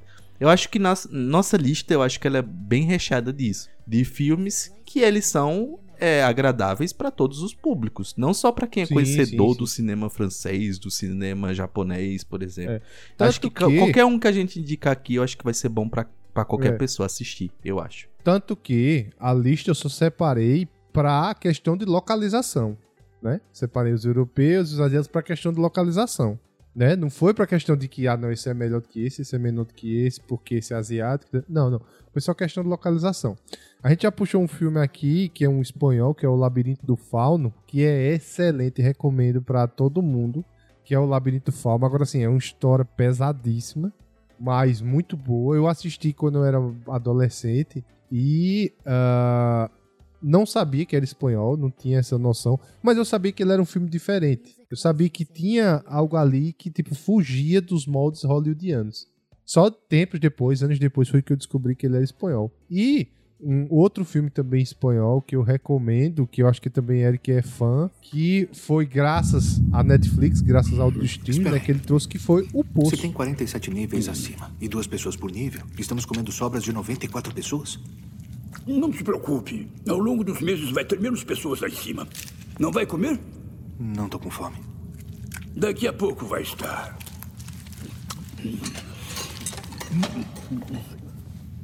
Por que disse que ao longo do mês vai ter menos pessoas? Isso eu não vou responder que é óbvio, porque não é. Eu mesmo não entendi até que estive no nível 8. Ah, vinho!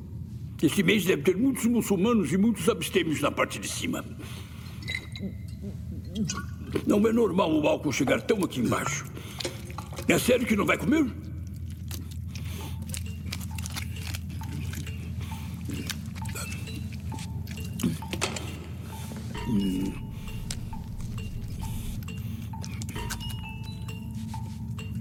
Para mais tarde.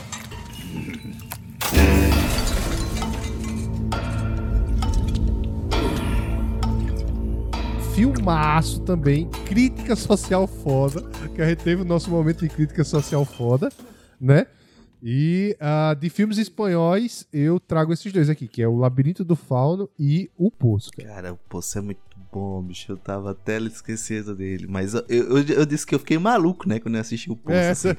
Eu quase uhum. criei a religião do Poço, tá ligado? Assim, que eu virei, tipo, Poço, minuto 3, Versículo 15 segundos.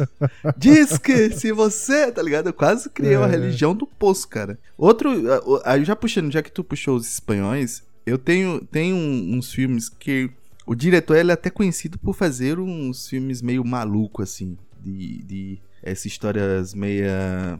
É, fora da caixa, digamos assim, né? Que ele tem um filme que ele é. Os, esses filmes do. Ah, vou dizer, dizer, logo o diretor, né? O Pedro Almodova. Eu não sei se vocês já assistiram algum filme do Pedro Almodova, mas eles têm umas reviravoltas assim no meio ali. E ele trata muito de. Principalmente de sexualidade. De, é bem aberto para essa questão do sexo, assim. Não tem muitas essas preocupações. Isso é um filme PG-13, PG-14. Isso é a maior putaria! Putaria! São filmes normalmente bem, bem é, mais 18 mesmo. Tem um que eu gosto bastante, apesar de ser chocante em algumas partes, que é A Pele Que Eu Habito. Seus seios já não parecem de borracha, tá vendo? São como gotas d'água que deslizam pela superfície de um cristal.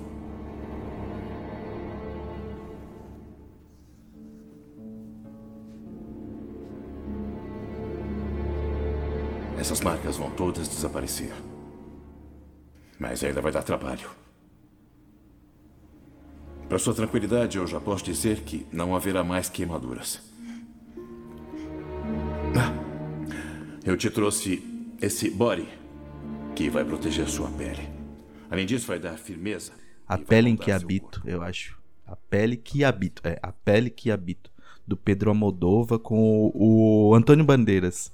Ele faz alguns filmes com o Antônio Bandeiras, que agora o, o queridinho, em vez do Antônio Bandeiras do Pedro Almodova, é o Pedro Pascal também. Ele fez um outro curta-metragem. Um curta, diria que é um.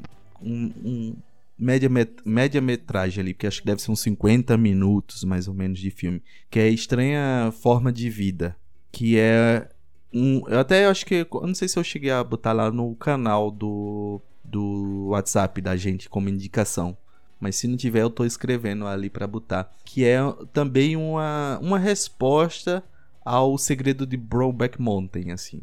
É Pedro Almodova é, no seu ápice de, de falar sobre sexualidade. Eu tô vendo aqui, tem, é estreado por Ethan Hawke também, né? Isso, isso. Ethan Hawke. É tanto que eu assisti, eu, eu sou heterossexual, né? Mas eu assisti esse filme e ele tem uma pegada bem de assim, da, da comunidade LGBTQI. E aí agora chega um monte de indicações, assim, pra mim, sabe? Da, da comunidade, assim, no geral. Porque ele pega essa pegada mais, falar sobre, sobre a homossexualidade, mas, tipo, uma cara. É, é bem tranquila, assim, a, a forma como ele aborda, sabe? É bem leve.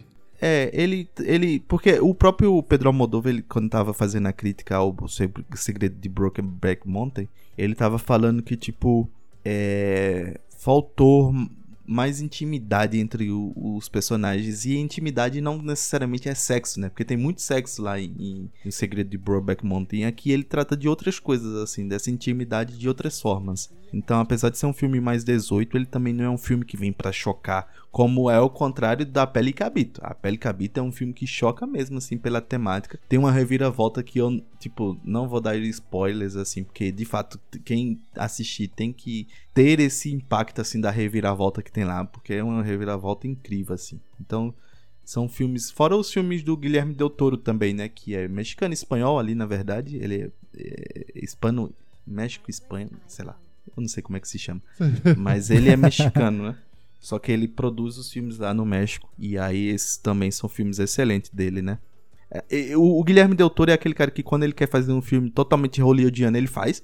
Como foi o Círculo de Fogo, por exemplo. Hellboy. Uhum. Hellboy. Mas também quando ele quer fazer uma pegada mais autoral, assim, que você bate o olho e diz assim, isso aí eu acho que é Guilherme Del Toro. A própria forma da água, né? Você, tipo, bate o Forma olho da assim. Água. É um filme. Filmaço, filmaço. É um filme hollywoodiano, ganhou Oscar e tudo. Mas tem muita característica do cinema do Guilherme Del Toro, assim, né? Você percebe, assim, tipo, principalmente questões das criaturas, as, as maquiagens muito bem feitas. né? Nossa, é, Hellboy é muito injustiçado, cara. Hellboy é muito bom e é muito injustiçado do Guilherme Del Toro, cara. O 2 não, o 2 é fraquíssimo. Agora o 1, um, cara, eu adoro aquele filme, bicho. Adoro, adoro, adoro. Sabe, Pelo a gente tava eu, fa- né? falou sobre linguagem de cinema. O Círculo de Fogo, ele foi um filme que sofreu um pouco dessa linguagem, né? Porque, o, o, apesar de ser um filme hollywoodiano feito por um mexicano, ele é um filme que cita muito a cultura asiática, principalmente Asiática, dos... Dos kaijus, Dos kaijus, não, mas como é o nome daqueles, tipo... dos mecha? Tokusatsu. Tokusatsu. Que é, dos tipo aquele, o Megazord, né? O sim, Jiraiya, sim. são todos tokusatsu. Então ele tem É um essa mix característica. De cultura, E é. muita gente que não pegou muito essa época dos Power Rangers, dos Tokusatsu ali, daqueles robôs gigantes lutando na, na cidade, não sacou tanto bem o que o Guilherme Del Toro quis trazer no Círculo de Fogo, né? Porque é uma grande homenagem aos Tokusatsu daquele filme.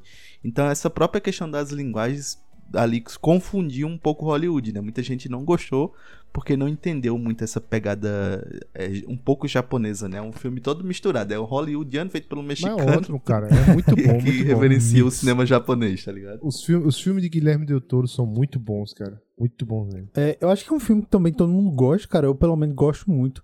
Que ele parte dessa pegada mais asiática, né? Que é o Tigre e o Dragão, que foi citado até por Eri- Eric aí no começo. Você tem uma técnica assombrosa. Eu sou o saber voador. Você está ligada ao Garça do Sul? Garça ou pato? Eu não como nada que tenha dois pés. Quem poderia lembrar de nomes tão compridos? Limubai é seu adversário derrotado. Por que não conhece o mestre dele, a Garça do Sul? Quem é você? Eu sou Gol Fênix Brilhante, da montanha. Você é Go? Eu detesto esse nome. Ele me faz até vomitar. É uma pena que se chame Go. Hoje será o primeiro a sentir a minha espada.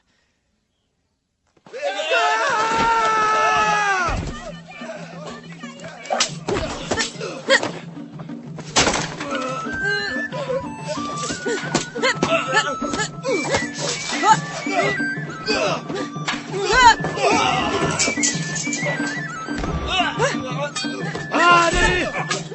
Pare! Você não Ele- conhece ele é um filme de Jing? 2001, mas é um filme que sempre quando eu tenho oportunidade, cara, se estiver passando, eu vou assistir, assim. Eu lembro que eu assisti algumas vezes, cara, e ele tem essa pegada, né, um pouco mais... é, como é que eu posso dizer? É, Fantástica, né? fantástica, é. Então, tipo, dos caras conseguirem se equilibrar numa varetinha de bambu. Tem, to- tem toda essa parada da mitologia asiática, né? Que, como a gente já falou aqui, a gente não entende por completo. Mas, cara, que eu acho que é um filme muito bom, cara. E tem a Michelle Wan, né? A ganhadora aí do, do, do Oscar de melhor atriz do ano passado em Tudo Todo Lugar ao mesmo tempo. E, cara, eu acho que é um filme muito bom. Tem um elenco muito bom, na verdade, assim, né? E, e eu gosto, gosto, cara. Ainda assisto, como eu disse. Então, sempre quando tem oportunidade aí, eu tô assistindo o Tigre e o Dragão. Nossa, muito bom, muito bom. E é porque o Tigre e o Dragão a gente considera mais como se fosse um filme de luta, né? Eu acredito que a gente citou ele no episódio de luta. Não foi isso? Uhum. Acho que sim, Foi, foi. provavelmente. Citou ele no episódio de luta, mas é, é um filmaço. É um filmaço. Eu, eu, eu não lembro muito bem dele, mas eu lembro de algumas cenas. Aproveitando, ainda falando filme de luta, parece que é um episódio 2 aqui da. Mas é um filme que eu, também- a gente também citou lá em Porrada Franca, que eu gosto pra caramba, e é um filme tailandês, que é o Protetor. Sim, que cara, é, que é o- um o- filme foda, foda, muito bom, muito bom Muito bom, mesmo, muito assim, bom. cara. Ele na é mesma pegada do né? Ong Bak. É, É, ele é, tailandês. É na mesma pegada do Ong Bak. Inclusive são os mesmos atores. A grande maioria são os mesmos atores que, que fazem, o mesmo protagonista, o mesmo ator, né? Que faz. Que faz É, não o o mesmo protagonista, é mas o mesmo ator Pranchai faz o, o protagonista. É, não, é Acho que Tony assim, Jaa. Tony Jaa, o protagonista. Não, pô, tô falando do diretor, cara. Ah, foi o diretor, tá, tá. tá. Mas já o, o ator principal é o mesmo. Sim, sim, sim. Tony Jaa. Mas é é um filme muito bom, cara. Muito Ó, bom. filmaço, assim. É de luta filmaço. também. A gente, a gente citou aí no episódio é, Porrada Franca, que é um episódio excelente. Recomendo vocês assistirem aí. É, Assistirem não, ouvirem, né? Vocês ouvirem, cara, que é um episódio muito bom, cara. E aproveitando outro filme, outra coisa de luta que eu já citei aqui, cara, que é coreano, que é Kanji Caça, cara.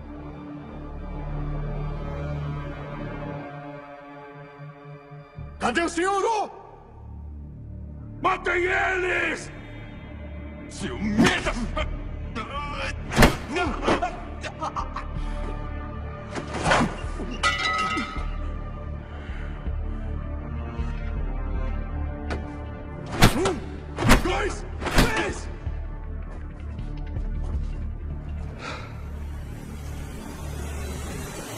É muito bom, cara.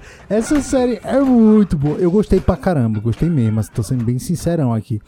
E aí, Felipe já não gostou tanto, mas fica assim minha recomendação é, para vocês assistirem se vocês quiserem, cara. É, Netflix, ele não é né? uma. Netflix, Netflix, sim, está no Netflix. É Bloodhound, se você quiser procurar em inglês aí.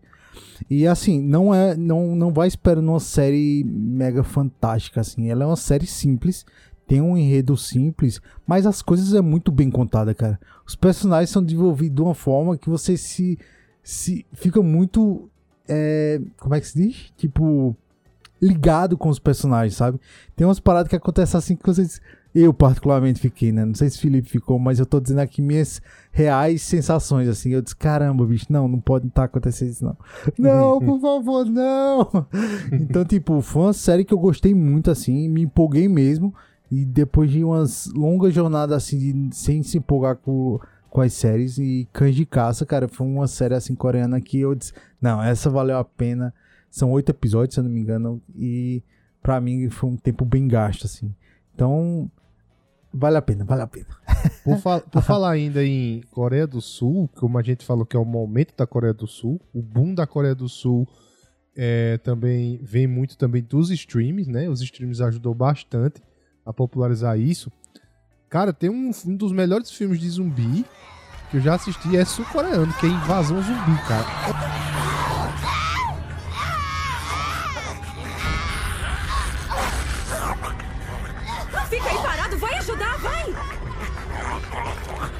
Ô, cara, para com isso. Pra que isso? Ficou maluco?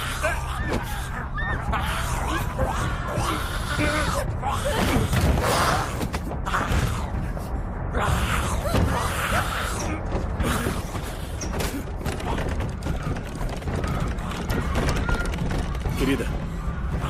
Amor? Consegue correr, consegue?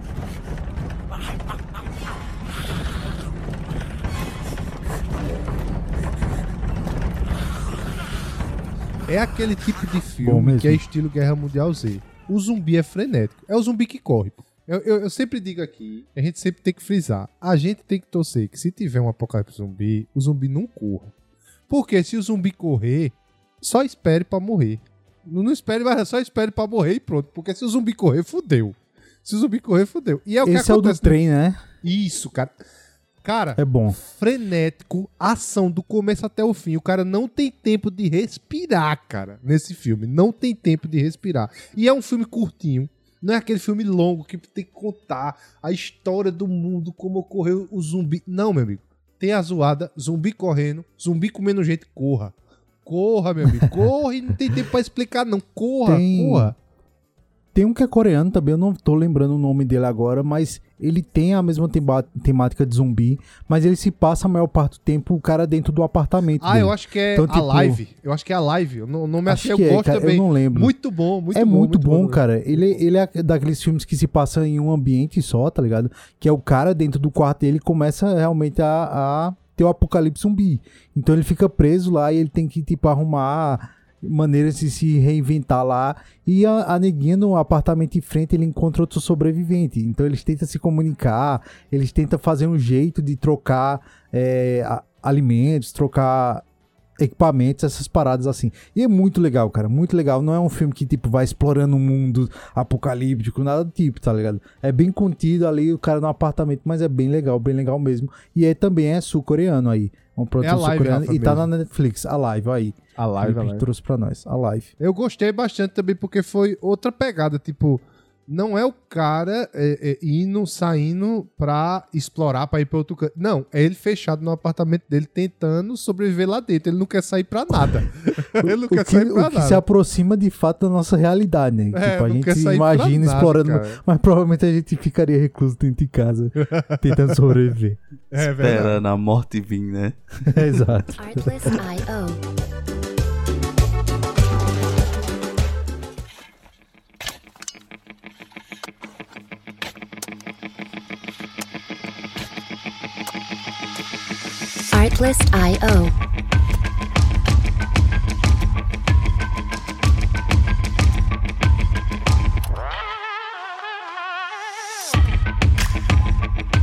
Antes de você continuar o episódio, eu gostaria de convidar vocês para seguir nossas redes sociais. Só é você colocar arroba Bússola Nerd em qualquer rede social, seja Instagram, Twitter, TikTok, Kawaii. Bota Bússola Nerd lá que a gente vai estar tá lá. Outra coisinha. Você, se você está escutando a gente lá no Spotify, você vai lá e dá cinco estrelas pra gente, que isso vai ajudar a gente bastante. O Spotify vai entender que o conteúdo é bom e vai recomendar esse conteúdo para mais pessoas. Acessa também o nosso site, que tá uma lindeza. Coisa mais linda do mundo tá o nosso site. Só é você chegar lá, colocar www.bussolanerd.com.br que você vai ver a coisa linda que tá no nosso site. Rafa, se um dos ouvintes quiser ser nosso apoiador, o que é que ele tem que fazer? Cara, para ser nosso apoiador é muito fácil, muito fácil mesmo. Basta você acessar nosso site, como o Felipe falou, bussolanet.com.br e lá vai ter um botãozinho para você ser um apoiador. Você clicando, você vai ser redirecionado para o Patreon, que é a plataforma onde a gente é, interage com os nossos patrons. E lá você escolhe a melhor modalidade que se encaixa aí no seu orçamento. Caso você não consiga nos ajudar financeiramente, claro que você pode nos ajudar compartilhando nosso conteúdo com seus amigos, com seu tio, com seu avô, com seu papagaio. Isso ajuda pra caramba. E também, se você não puder dar aquela quantia fixa todo mês, né? Aquele dinheirinho lá fixo pra gente ser um apoiador todo mês, você pode ajudar também, você pode nos apoiar mandando quantias esporádicas aleatórias através do Pix. Só você entrar lá no nosso site, perto do botão Seja um Apoiador, não é isso, Rafa? Isso faça o Pix, aí vai abrir, vai abrir o QR Code, você só lê o QR Code e faz um Pix pra gente. Mas se o ouvinte não souber ler o QR Code, o que é que ele faz? Aí? Se você não conseguir lá o nosso QR Code, você pode ir diretamente pelo nosso e-mail, contato arroba bussolanerd.com. Esse é o nosso Pix, envia lá pra gente qualquer quantia, deixa sua mensagem também. Se você não quiser abrir o aplicativo do banco, abrir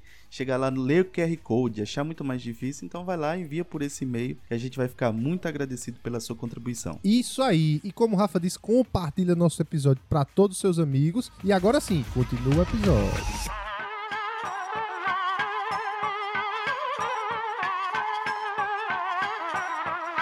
Artlist.io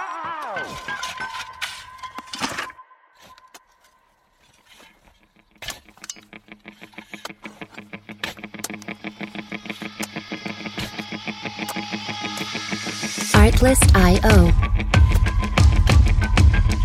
Então vocês falaram de porrada franca. Tem um filme japonês que ele, ele não é de porrada, não é um filme de kung fu, de luta, é um filme de vingança, na verdade. Que ele até ficou um pouco cult, assim, depois de um tempo. A galera vê ele como um filme mais cult. Mas ele tem uma cena de luta no corredor, meu amigo. Que é Old Boy.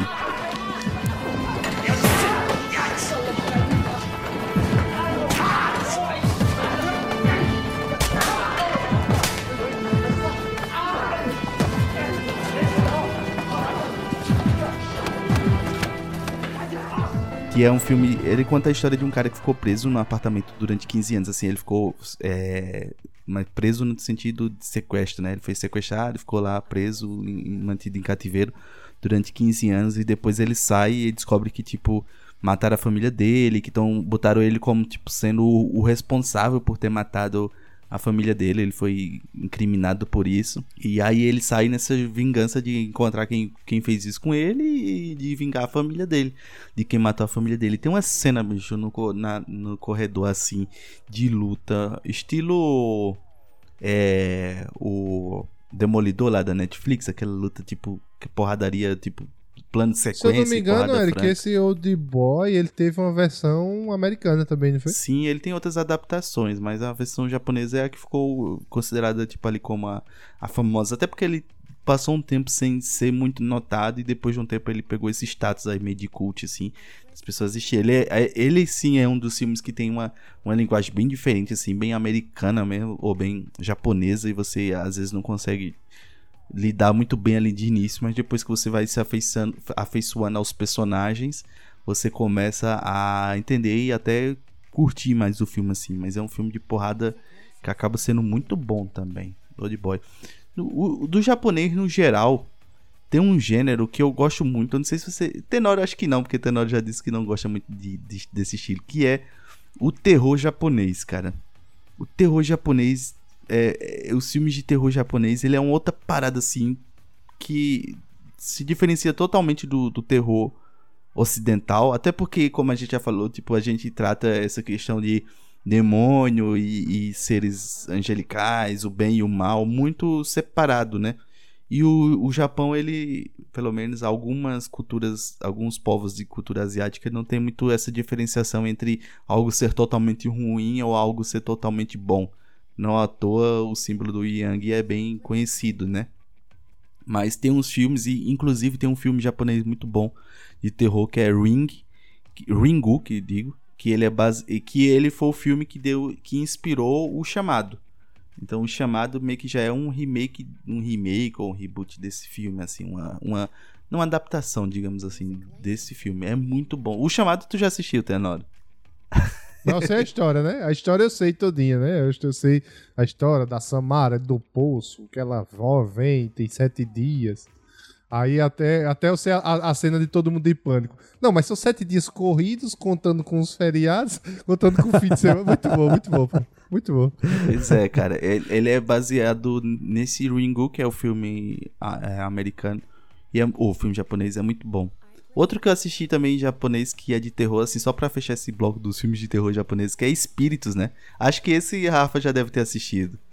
Sim, Espíritos sim. É, foi um filme que ficou muito famoso ali também, porque, tipo, é, tem a parada da, da, da, menina nos ombros ali do cara, que aí pegou muita gente. É, foi o primeiro filme que eu assisti no cinema, já disse isso, tipo, foi o filme que eu fui assistir. E é um filme de terror muito bom. Eu, eu, eu queria, eu vou até reassistir para saber se é tão bom quanto tá na minha memória, assim. Porque é um filme tipo de se fato. passa na regra, né? É, é um filme de fato muito assustador para mim, na, na, minha cabeça, sabe? Mas eu também assisti adolescente ali no cinema. Mas eu, queria, eu quero assistir de novo. E, e o, o terror japonês, acho que vocês deveriam dar uma chance. Porque tem umas coisas que, assim, é meio bizarro no geral, sabe? E aí ele torna. Eu não dou chance pro hollywoodiano, eu vou dar pro japonês. Talvez tu goste do terror japonês. Talvez seja, tipo, tu diga assim, caraca, eu acho que era, era aí, ó. Eu não tinha descoberto ah, que o terror tá. japonês era o que era o meu estilo. Porque tem uma versão. Tá tem uma versão do. Do Super, Supernatural, não. Qual é o das câmeras lá? Que é. Que ficou Atividade Paranormal. Atividade Paranormal. Também tem uma, uma versão tem, tem que se passa no japonês. É, se passa isso. no Japão muito boa também, gostei bastante. Sim, também gostei. E tem umas pegadas diferentes, assim, sabe, de, do terror japonês pro terror ocidental. É bem legal.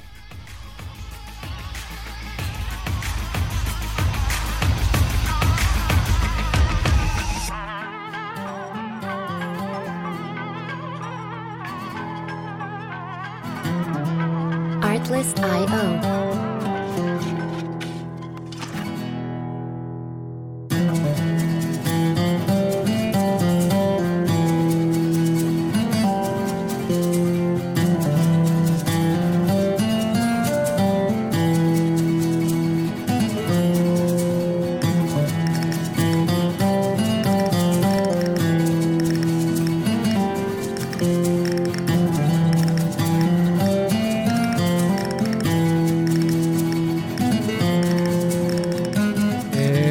tem um filme que, tipo, realmente eu não conheço nada desse país fora esse filme, que é um filme dinamarquês que eu assisti faz pouco tempo. Cara, que eu gostei bastante. E ele ganhou o Oscar, acho que foi ano passado, ano retrasado. Ele ganhou o Oscar de filme internacional, que é o Druck.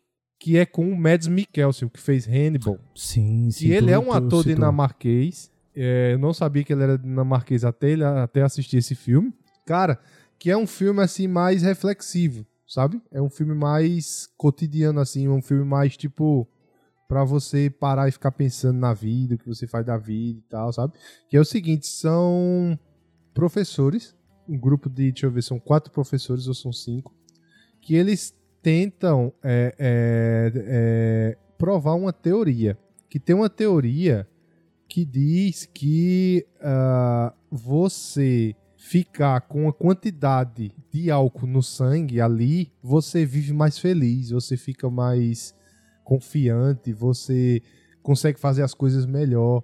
Tal. Eu acho que é 0,0% de álcool no sangue. Se você ficar com esse nível de álcool 0,0% não é nada, né? Não, 0,05%. Ah, tá. Zero, é bem, bem, pouquinho, sabe? É, é, é, é, se for 0, 0 é nada, né? É verdade. Aí ele uh, tenta ficar com essa taxa de 0,05%. Então, tem um dos caras, um dos professores que ele é psicólogo, que ele é o psicólogo da escola. Aí ele diz: Não, vamos fazer esse teste com a gente aqui, que eu escrevo até um artigo. E ele começa a escrever o artigo e todo dia eles começam a beber ali. para ficar com 0,05% de álcool no sangue. Como todo filme, no começo é tudo muito bom.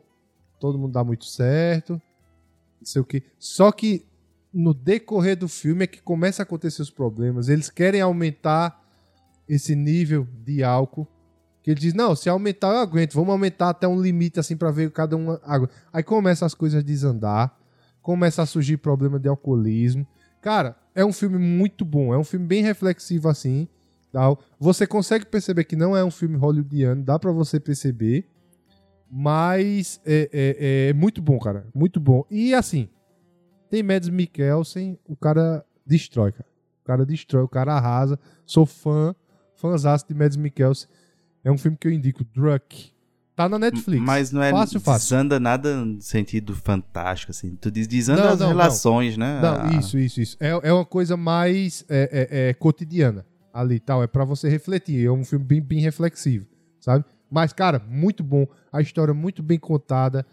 Você ri em algumas partes, tal. Eles puxa também um pouco pra comédia. Muito bom, muito bom mesmo. Tem um filme é, argentino que eu assisti há um tempo atrás, assim. E aí eu assisti, gostei pra caramba na época que eu assisti. E depois eu descobri que, tipo, várias pessoas gostam desse filme. E é um filme bem conceituado no geral, sabe? Eu assisti bem despretensiosamente, porque eu assisti na TV, alguma coisa desse tipo. E aí, depois que eu vi que ele é um filme que é conceituado, que o nome é Nove Presente à Rainhas. mamãe, agora que estamos indo pra lá. Ah, e sua mãe, onde é que ela mora? Mamãe, Entre Rios. Ah, Entre Rios. Entre Rios. É, me espere um pouquinho, por favor.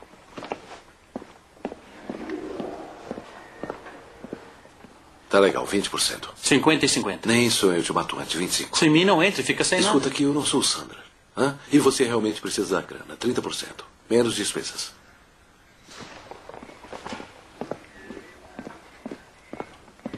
A senhora conhece Entre Rios?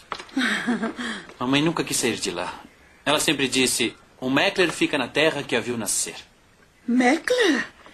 Ela é alguma coisa do Rabino Meckler de Basaville Vaso? Prima irmã, eu sou o sobrinho.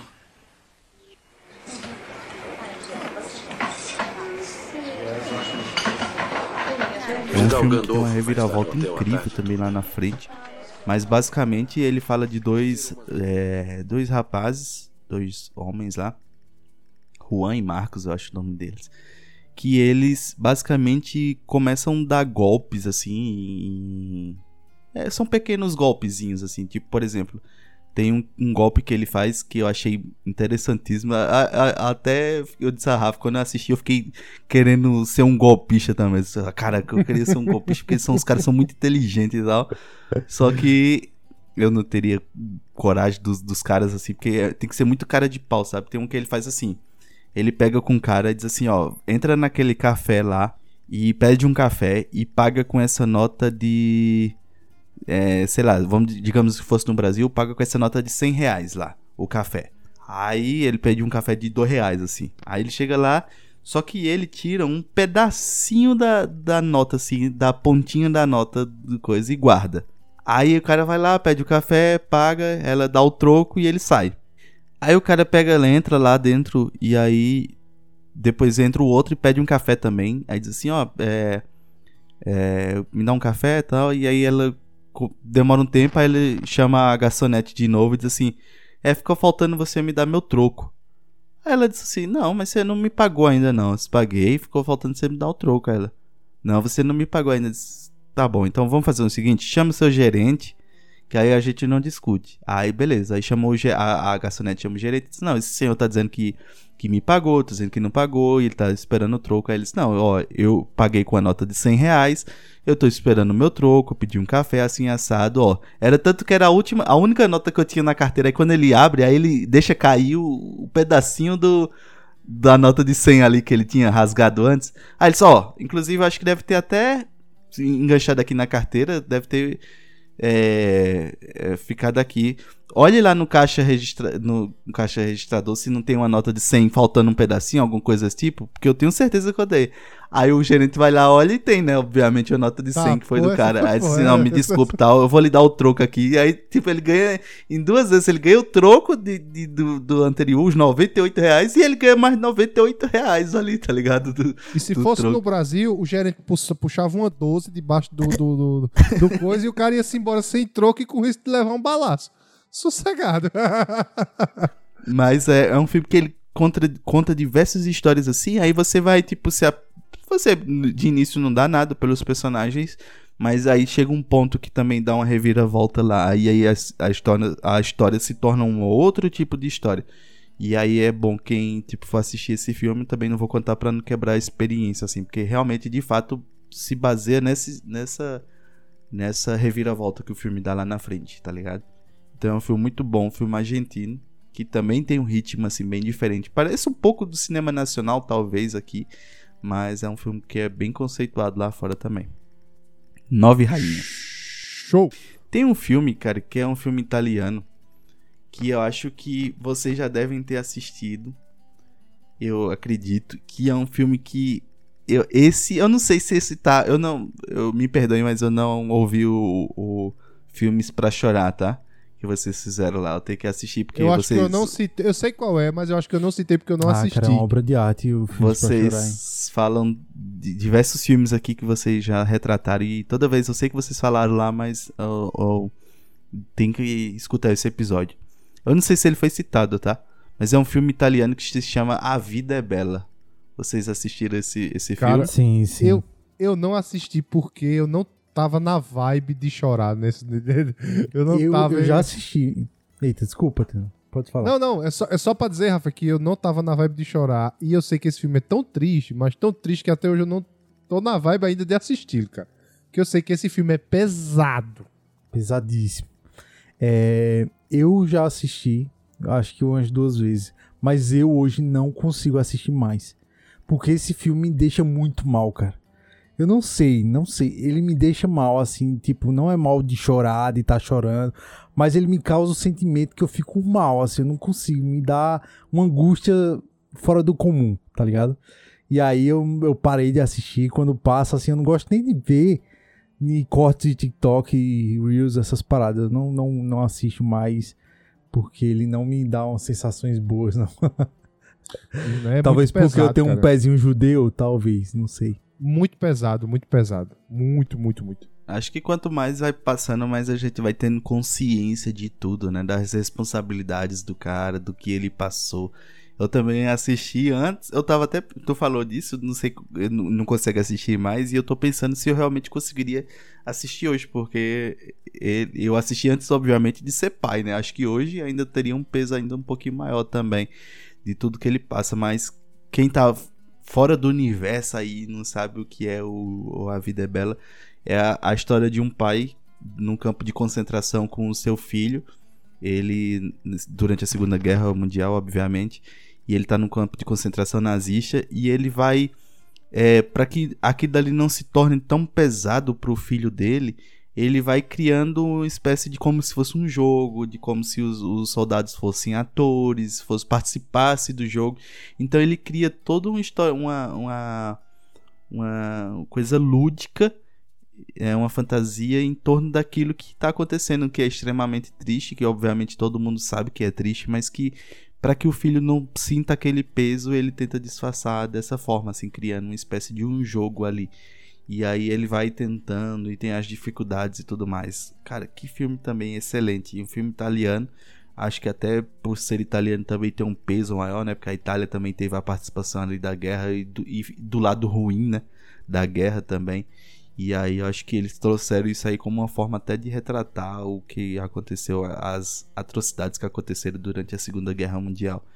E é um filme, cara, que assisti várias vezes, todas as vezes que eu assisto, o cara chora de se acabar também com, com a, a situação que passa, sabe? Mas é muito bom.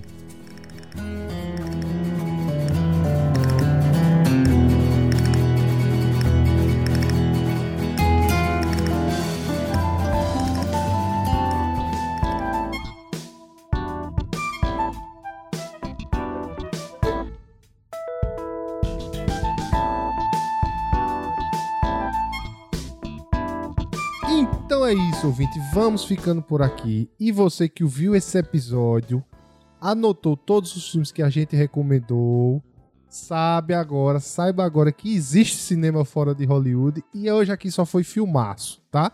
Valeu, pessoal. Valeu, Rafa. Valeu, Felipe. Valeu, Eric. Valeu, galera. Cara, eu gosto muito, gosto muito mesmo quando a gente tem essa discussão aberta, né? Que a gente não necessariamente traz pontos aqui mas que a gente conversa muito. E eu deixo aqui aberto para você é, nos indicar assuntos que você acha que daria uma boa conversa aqui, como essa deu, rendeu é, aqui entre a gente. Então fica aqui é, minha, minha solicitação para você deixar lá nos comentários do nosso Instagram é, qual assunto você gostaria de ver aqui no nosso podcast que seja pode ser polêmico, tá? A gente gosta de uma polêmica de vez em quando. e é isso, valeu, um abraço, até a próxima. Valeu, Eric. Valeu, senhores. E não só também temas, mas desse episódio especificamente, né? Indique filmes de fora aí que deixou, passou despercebido, que a gente não assistiu. É, eu sei que tem um filme que muita gente indica, cara, e eu ainda não assisti, que é aquele RRR, um filme bollywoodiano hum, é, que tem na Netflix. Não. Muita gente diz que é bom, que é bem assim, tem as características Falou, interessantes. no Oscar também, né? É, acho que ele entrou, não sei se música. Eu me lembro foi... que ele entrou alguma coisa relacionada à música. Mas também teve, acho que outras indicações, assim, relacionadas a, a, não sei se atuação ou alguma coisa mais técnica. Só que dizem que é um filme muito bom. Então indique filmes aí que vocês já assistiram de fora que a gente poderia dar uma chance aí e dar uma assistida, né? Valeu, pessoal. Então é isso. Até a próxima e sobre a música, meu editor.